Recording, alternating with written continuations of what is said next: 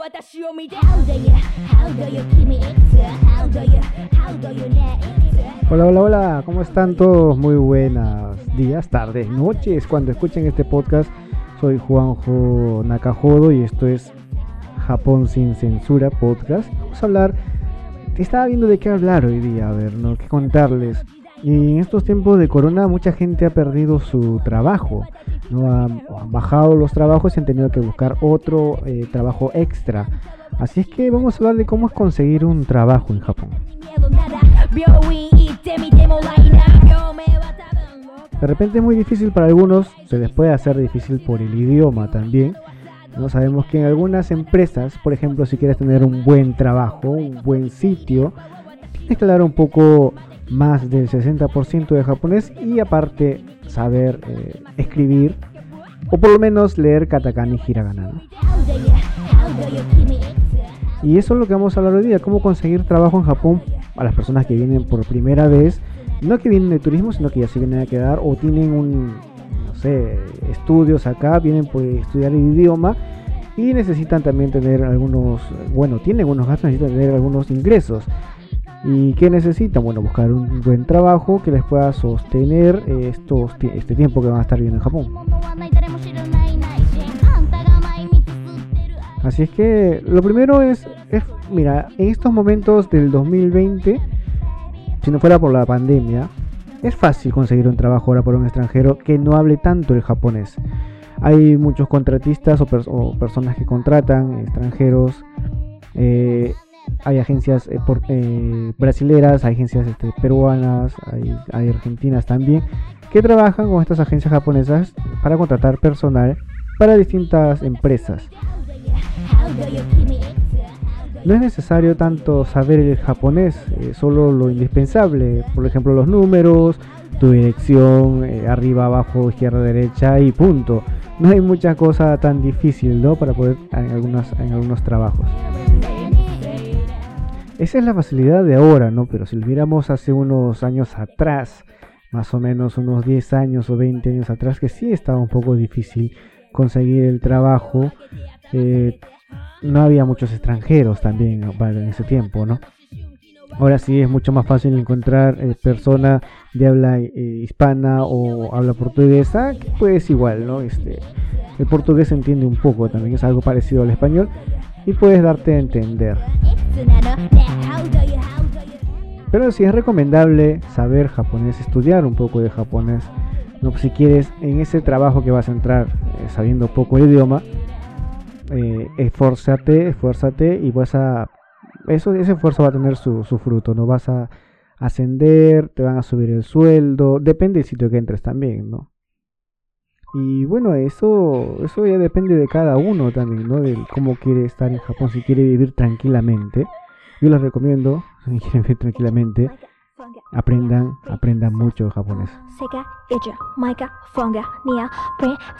Les va a servir bastante, ¿eh? yo les digo por experiencia, a mí me sirvió mucho, mucho aprender lo poco que sé, lo poco que sé, y lo pongas a escribir también, eh, leer, ayuda de mucho, ayuda de mucho en tiempo de conseguir trabajo también. Yo hace un tiempo estaba trabajando directo a una empresa ¿no? y nunca pensé que íbamos a salir de ahí. Bueno, lamentablemente por el corona y un montón de cosas, el trabajo bajó y, y a comenzar a buscar trabajo, ¿no? ¿Y cómo se hace eso? Como dije, hay muchas formas y una de ellas es buscar trabajo por contratistas este, extranjeros. Pero si tú quieres tener un buen salario, un buen estatus en el trabajo, puedes ir, por ejemplo, hay empresas como Hello Work que te ayudan a conseguir trabajo. Aparte también tienes el-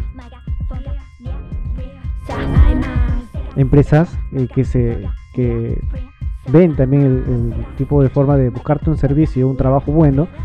Como por ejemplo, yo estuve con una que era pasona, ¿no? No me sirvió de mucho, ojo. No me sirvió de casi nada. Porque no conseguí trabajo por ahí. Conseguí por la Hello World. Y como les digo, sabiendo el idioma consiguen un buen trabajo. Eso me ayudó a mí.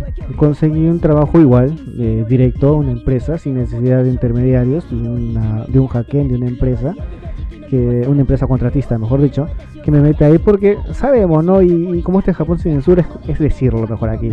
Esta se llevan un montón de tu sueldo. Sí, sí, se lleva un montón, una buena cantidad de tu sueldo.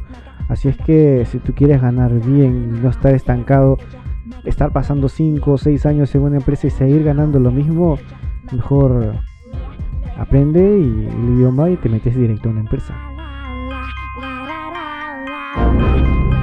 Bueno, yo encontré este nuevo trabajo por la Hello World y nunca había cobrado este seguro de desempleo. La primera vez que, lo hago en todo mi tiempo que estoy en Japón. Siempre he trabajado en una sola empresa. Y bueno, salí de ahí. Bueno, salimos todos de ahí.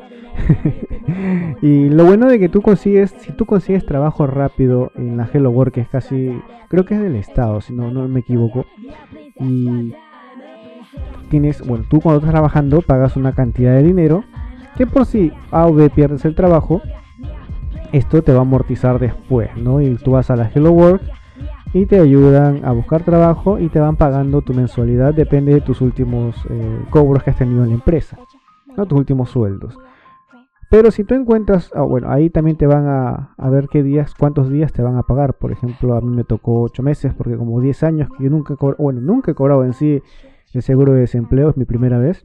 Entonces tenía muchos años acumulados y entonces me tocó más meses que los demás.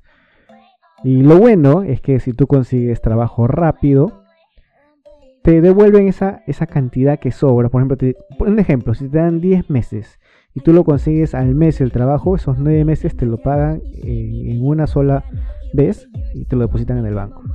Ojo que no es un premio, porque muchos he escuchado acá que dicen, no, es un premio que te dan. No es un premio, es la plata que te pertenece, que te tienen que pagar mes a mes, pero como tú has conseguido el trabajo antes, te lo van a depositar todo en una sola, en una sola parte. No es un premio, como lo dicen todos. Pero bueno, ayuda en algo, ¿no?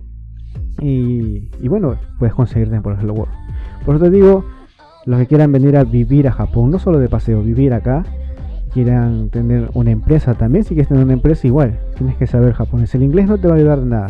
Te puede servir para algunas cosas, pero para todos los papeleos y los trámites el inglés no te sirve. Así es que mejor estudiar el idioma de acá. No es tan difícil también. Ahora, los que vienen de la, habla hispana es mucho más fácil por el alfabeto. El alfabeto japonés es casi las mismas, lo mismo que en el español. Así es que mucho más fácil. Aparte, no es como el inglés que se escribe, se escribe de una forma y se pronuncia de otra. No, el japonés tal y como se escribe se pronuncia. Así que no va a haber mucha, mucha dificultad en eso. Solo es el empeño de cada uno y ese es el hoy. No, si quieren progresar, estar en un buen trabajo, tener un buen estatus económico, es mejor aprender el idioma. Y como Japón sin censura se, se, manda desde Japón, estamos en Saitama ahorita, ya voy a dejar la música en español y voy a compartirles con ustedes música en japonés, este de Chamina, ¿no? Este es un, disco que tengo acá de Chamina, así es que voy a compartir estas canciones para que todos puedan escuchar un poco el pop japonés.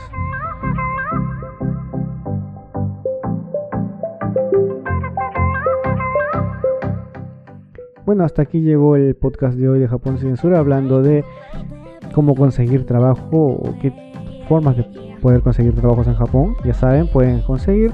Si no sabes mucho el idioma y recién has llegado, puedes contar con estos contratistas, pero ojo, ojo ahí está el tip, ¿no? Que no por mucho tiempo, porque si quieres ganar bien es mejor aprende y buscarte un trabajo directo.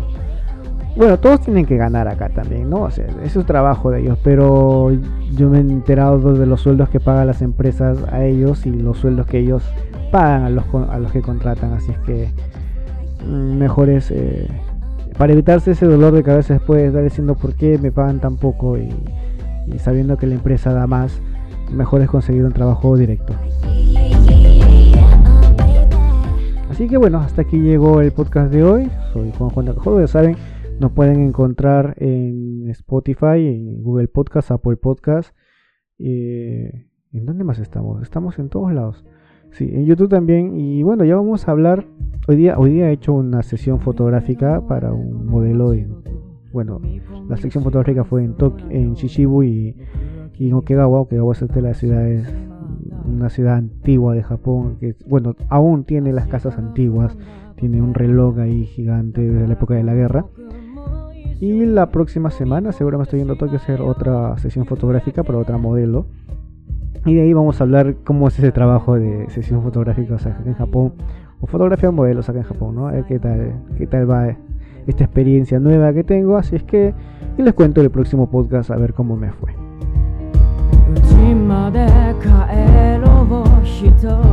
Así es que hasta aquí les dejo con cómo conseguir trabajo en Japón y bueno, nos encontramos el próximo podcast. voy a estar subiendo todos los domingos, ya saben. Aquí en Japón sin censura nos puedes conseguir en todo en Evox, ¿no? En Evox, Spotify, Google Podcast, Apple Podcast. Ahí estamos y nos puedes escuchar en cualquier hora. Así que gracias y nos vemos, nos escuchamos, mejor dicho, la próxima semana.